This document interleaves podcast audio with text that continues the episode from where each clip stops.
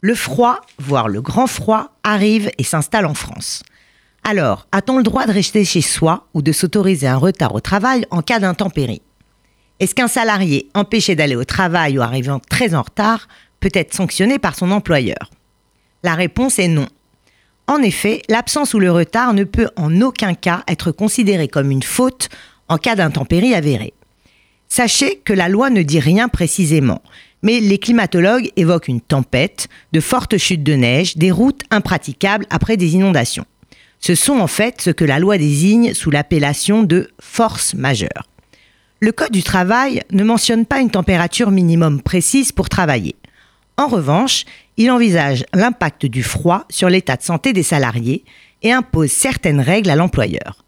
En cas de froid et d'intempérie, le Code impose à l'employeur de prendre toute disposition pour assurer la protection des travailleurs lorsque celle-ci s'avère nécessaire. Pour le travail en intérieur, la loi prévoit que les locaux doivent être chauffés pendant la saison froide. Pour les salariés travaillant dehors, le Code mentionne que les postes doivent être aménagés pour protéger les travailleurs contre les conditions atmosphériques. L'inspection du travail peut effectuer des contrôles dans les entreprises afin de s'assurer du respect de ces règles et sanctionner l'employeur en cas de manquement.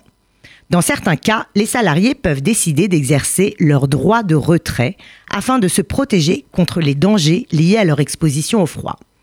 Mais attention néanmoins si vous décidez de ne pas vous rendre au travail en cas de grand froid.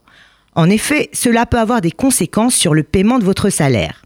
Et c'est là où le bas blesse l'employeur n'est pas tenu de payer le salaire en cas d'absence ou retard pour intempérie, sauf si les conventions collectives le prévoient. Si ce n'est pas le cas, le montant retenu sur la paye doit être strictement proportionnel à la durée de l'absence. L'employeur peut aussi décider de proposer aux salariés de prendre sur ses jours de congé ses jours d'absence.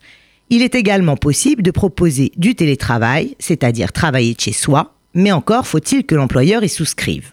Alors, couvrez-vous bien.